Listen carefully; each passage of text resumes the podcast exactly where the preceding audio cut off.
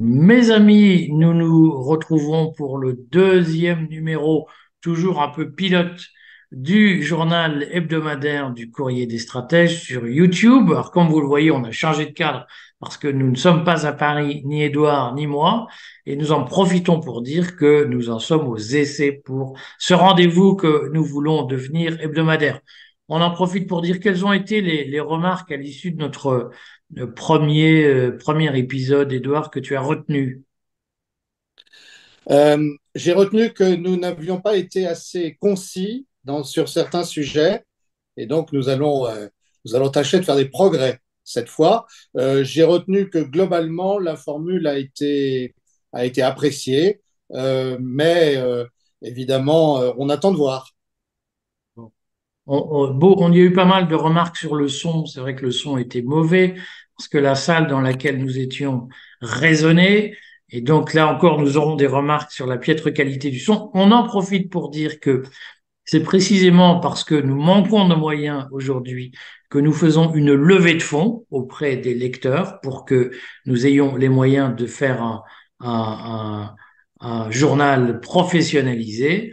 Si ça vous intéresse, mentionnez votre intérêt en commentaire de cet article pour que nous puissions éventuellement vous poser quelques questions. Aujourd'hui, j'en viens tout de suite à l'actualité puisque nous allons parler, comme la semaine dernière, d'actualité internationale avec l'Ukraine, avec euh, Israël et la Palestine. Nous allons parler d'actualité nationale avec notamment la loi sur l'immigration et la loi sur l'avortement qui va entrer, qui sera une loi constitutionnelle, et nous dirons quelques mots d'économie, notamment de la faiblesse de la zone euro qui commence et du système bancaire européen qui commence à donner des frissons euh, à l'autorité bancaire européenne, et nous dirons encore quelques mots sur la réindustrialisation avec le lancement d'une usine près de Toulouse pour fabriquer du doliprane, une usine française porté par une euh, start-up française. Mais on commence tout de suite par l'actualité internationale. Edouard, euh, qu'est-ce que, quelle est l'actualité en Ukraine? L'ensemble est dominé bien évidemment par ce qui se passe en Israël et à Gaza, mais en Ukraine, euh, sujet qu'on n'aborde plus, qu'est-ce qu'on peut retirer de ce qui se passe en Ukraine? Oui, tout à fait, Eric. Alors, euh, il y a un premier point, c'est le fait que les républicains américains, qui sont majoritaires à la Chambre des représentants, ne veulent pas entrer dans le jeu de Joe Biden euh, et, ils disent désormais il faut donner à Israël euh, et il ne faut plus donner à l'Ukraine.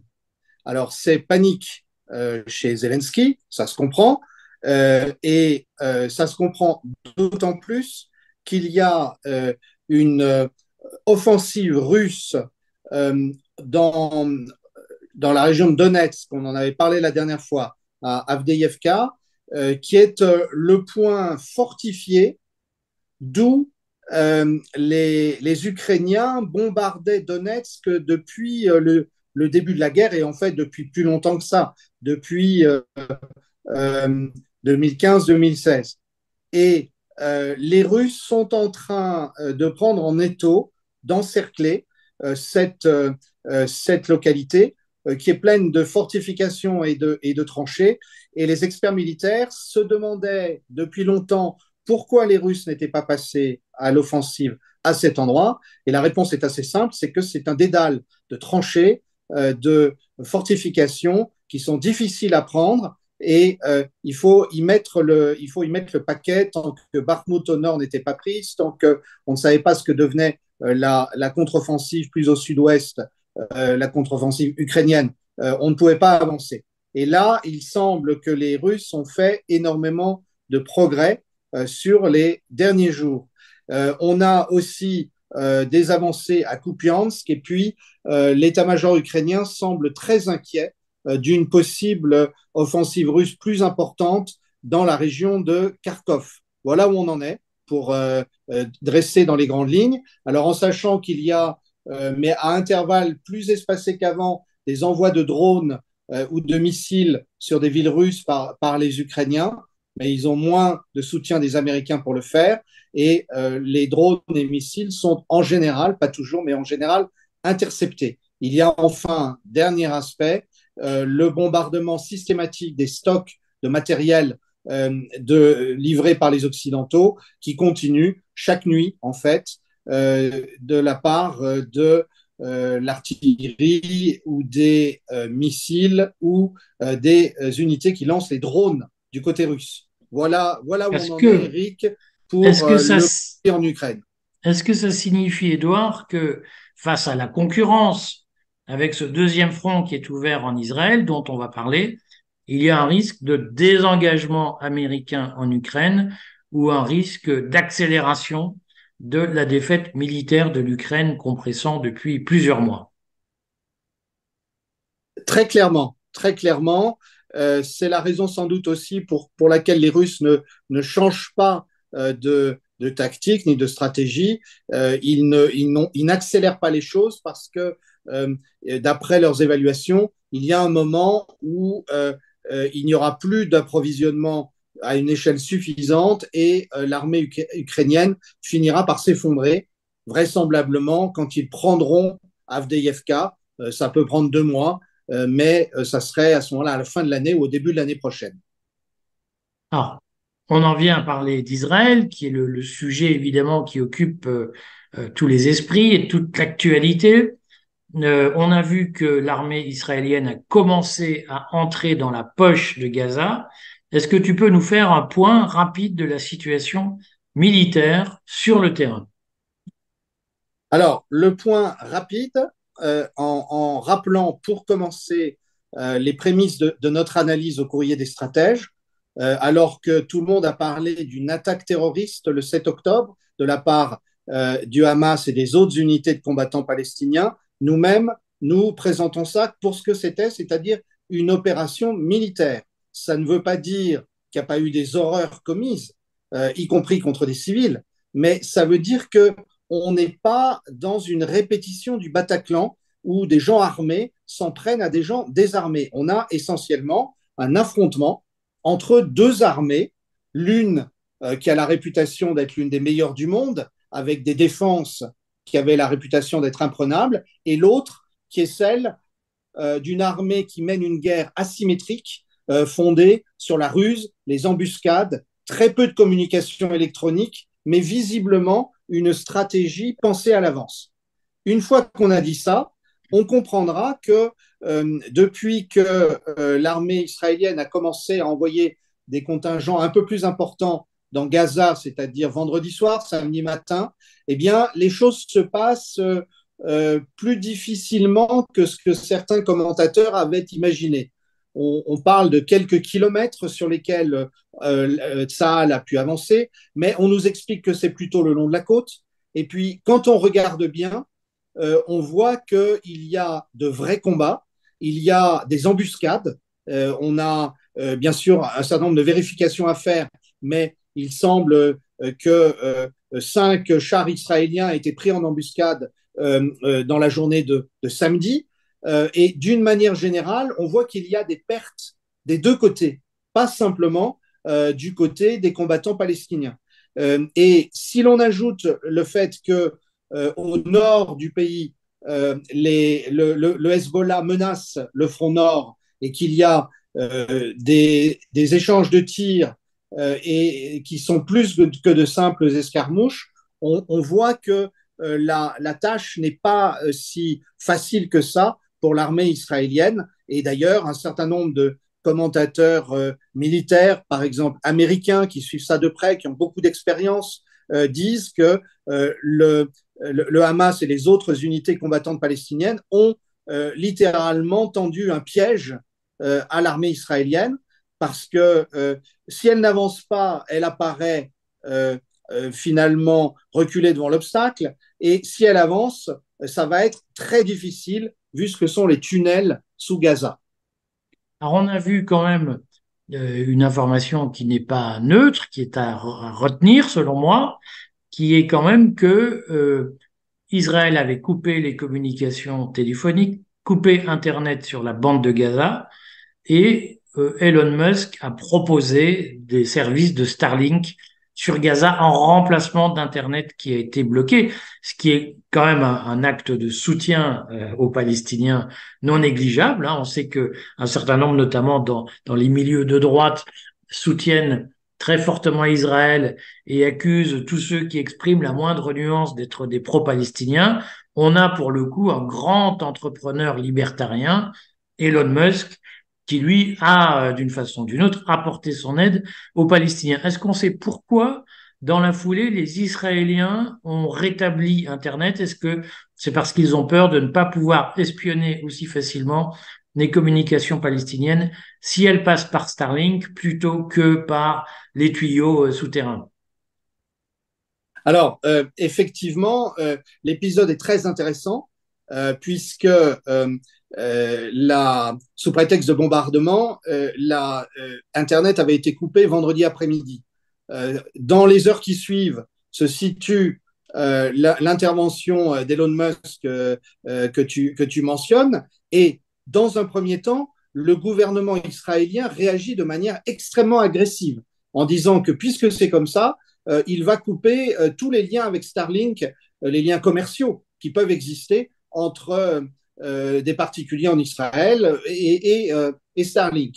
Et puis, euh, la, la, réaction dans le monde est tellement favorable à Elon Musk. Pourquoi? Parce qu'Elon Musk n'a pas dit qu'il allait soutenir les combattants palestiniens, il a dit qu'il faisait ça pour que les ONG continuent à travailler. et c'est du bon sens. et il n'a pas beaucoup de mal à prouver qu'il est neutre dans le conflit. Euh, et, mais simplement, euh, il n'y a pas de raison qu'on coupe Internet euh, pour les organisations humanitaires, pour les hôpitaux, etc. Bon.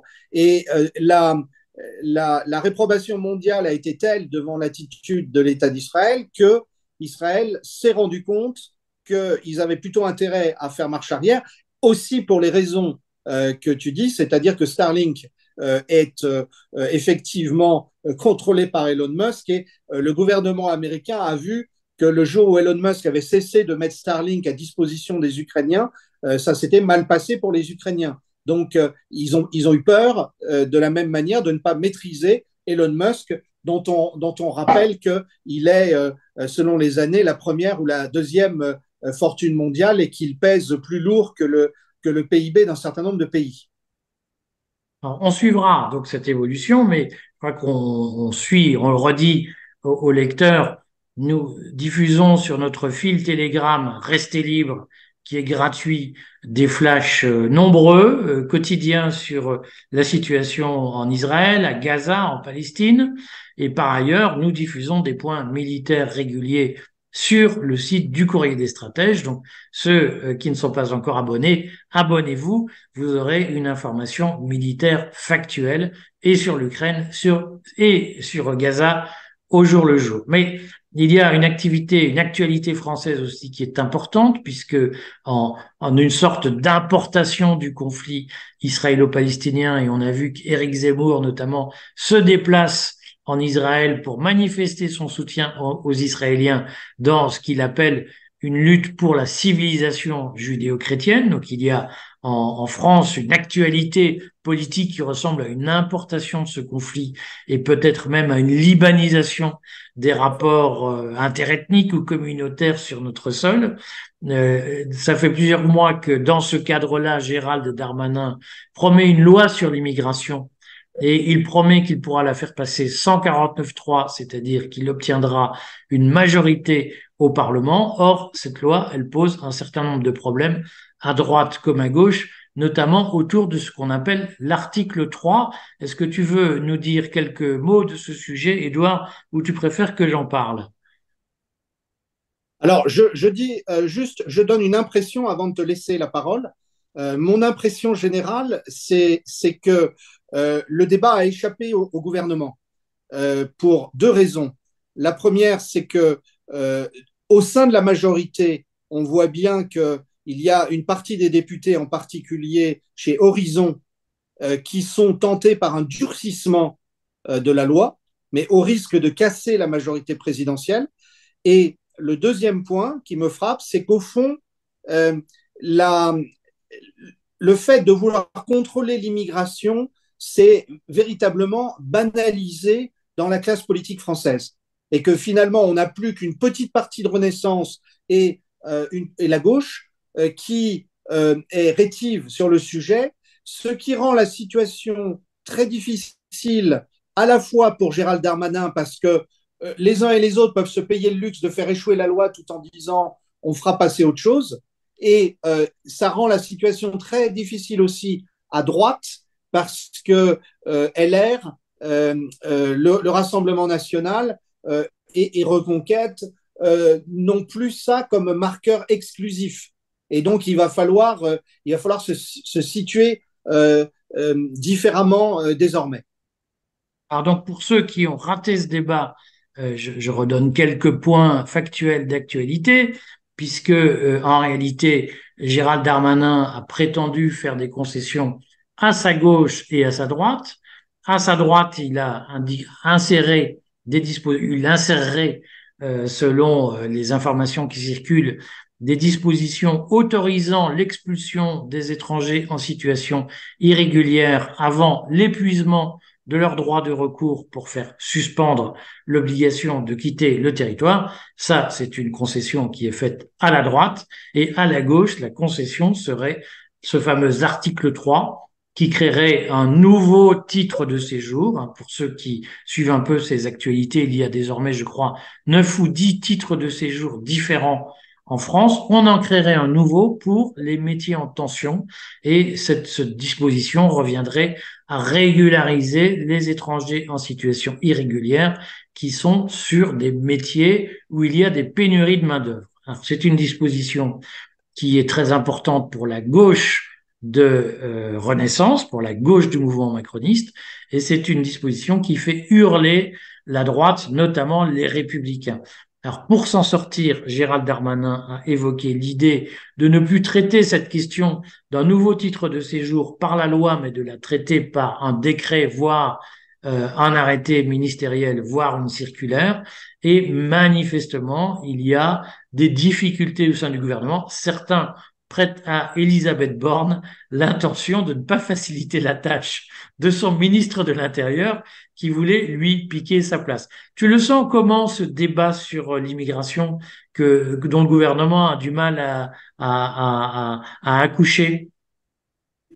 Euh, Si je me place du point de vue du gouvernement, je le sens mal.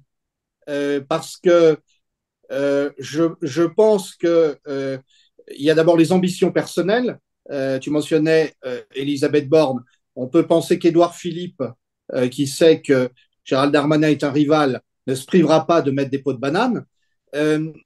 mais on peut penser aussi que le vieux rêve de LR, qui est de d'être finalement le de soutenir Emmanuel Macron comme la comme la corde soutient le pendu pendant le deuxième quinquennat, eh bien pourrait se réaliser d'une manière ou d'une autre. Euh, c'est-à-dire que euh, moi, je vois bien euh, LR faire monter les enchères, surtout dans une phase de préparation des élections européennes, pour, pour, dire, à, pour dire à Macron, on, peut, on peut voter le projet, mais à un certain nombre de conditions et surtout avec des concessions sur d'autres sujets.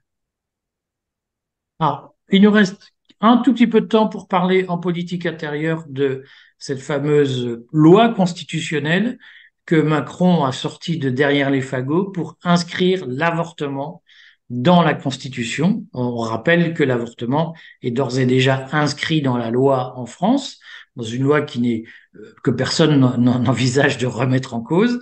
La question qui a été portée par la gauche notamment après la remise en cause sur laquelle on va pas revenir, mais par la Cour suprême américaine de, du, caractère fédéral de l'avortement, du droit à l'avortement, un certain nombre de personnes à gauche, notamment de, de féministes, ont dit qu'il fallait inscrire le droit à l'avortement dans la Constitution.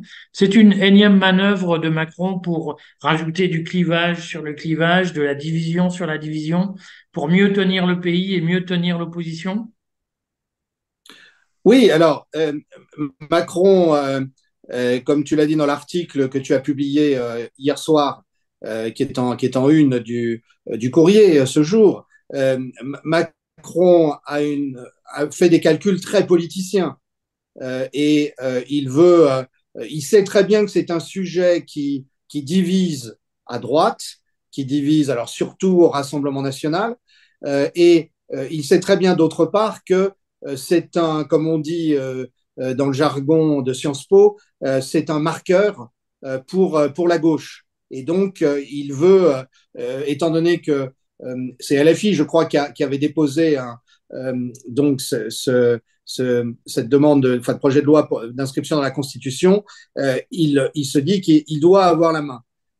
la question, bien sûr, elle est, elle est profonde et euh, tu l'as tu l'as hier, c'est euh, au moment où euh, la natalité n'a n'a jamais été aussi aussi faible en France depuis des depuis des décennies, est-il est-il opportun de mettre en avant la question de la question de l'avortement? Dont tu disais toi-même que personne ne remet en cause les principes qui ont qui ont fondé la, la loi Veil, mais précisément dans des situations de grande détresse euh, de misère croissante, euh, euh, de multiplication de familles monoparentales aussi, comme on dit dans le jargon bureaucratique, ce qui veut dire en fait des, dans la plupart des cas des, des mères qui élèvent seules un ou plusieurs enfants, eh bien, on, a, on a à se poser la question de revenir à la loi Veil telle qu'elle était à l'origine et qui prévoyait non seulement la dépénalisation de l'avortement, mais aussi des mesures de soutien, d'accompagnement euh, des, euh, euh, des femmes qui étaient hésitantes et au fond ne souhaitaient pas forcément avorter ou voyaient ça comme une solution pis-aller. Et donc, on, a, on aurait un vrai débat social à avoir, loin de toutes les caricatures. Et Emmanuel Macron, lui, regarde ça avec beaucoup de dédain, beaucoup de distance, comme si c'était finalement une petite, enfin, manier des pions sur un jeu d'échecs politique. Alors, il nous reste quelques minutes pour parler d'économie. Euh, on le fait très rapidement, vous ne nous en voudrez pas. Euh, il y a une information que je voulais absolument vous faire passer, qui est, euh, qui est euh, délivrée par une interview qui a été donnée par un des responsables de l'autorité bancaire européenne au Financial Times, qui met lourdement en garde contre les risques que présente le système bancaire européen face aux crises qui peuvent survenir, notamment aux crises d'une des banques européennes. La position de ce responsable de l'autorité bancaire européenne, qui est un responsable italien, elle est de dire qu'il n'y a pas assez de concurrence entre les banques sur chaque marché des États membres et que, à ce titre, il y a un vrai risque à voir un système bancaire d'un État membre donné subir ce qu'on appelle un choc asymétrique, c'est-à-dire par exemple une défaillance bancaire. Prenons l'exemple possible du Crédit Agricole en France euh, ou de la Deutsche Bank euh, en Allemagne. Si l'une de ces banques venait à, plier d'une certaine façon, ce que ce responsable européen dit, c'est qu'il n'y aurait pas de phénomène de compensation directe entre banques européennes.